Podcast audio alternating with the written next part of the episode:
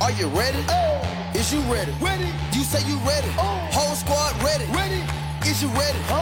Are you ready? Ready. Is you ready? Hello，大家好，这里是 Rio，欢迎大家收听最新一期的群英基地，一个属于亚特兰大老鹰球迷的中文播客节目。今天我们来做一个前瞻，因为老鹰接下来会在北京时间的周六上午客场迎战篮网队，这个是继他们在纽约打完尼克斯的第一个客场之后的第二个客场。那么进入本场比赛之前，篮网方面是相对健康的。他们目前伤病名单有两位球员，分别是渡边雄太还有本西蒙斯。渡边雄太方面呢，据 ESPN 的报道是预期会在周五或者周六的比赛当中复出，也就是有可能会赶得上这一场打老鹰的比赛。那么本西蒙斯这一边呢，他是计划在星期五回归出战我们，所以篮网方面应该是。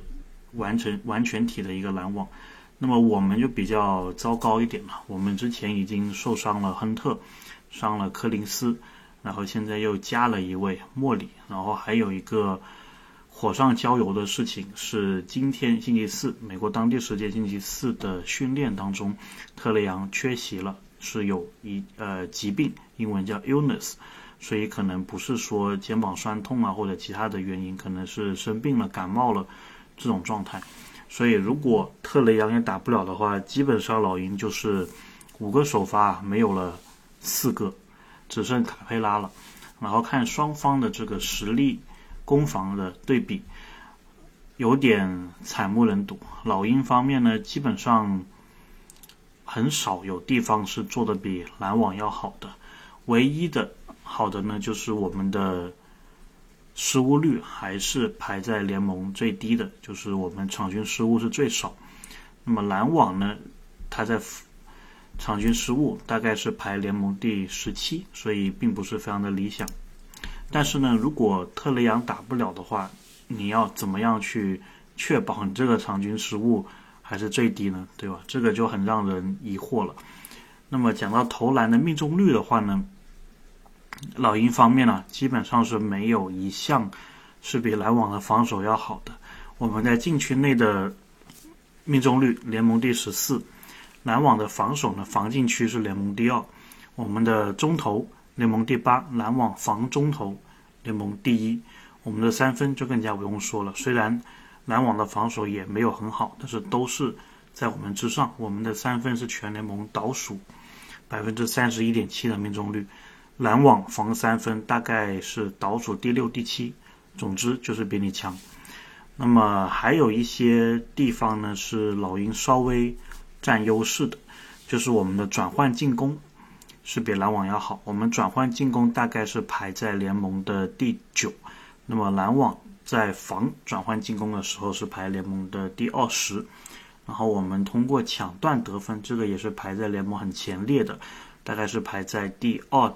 到第四的区间，那么篮网方面是排在他的防守啊，是排在二十左右。但是问题是，如果莫里打不了的话，抢断后的进攻这一项，老鹰还能还剩多少？因为这个赛季其实莫里推反击，莫里的抢断是给了老鹰这方面很大的一个支撑的。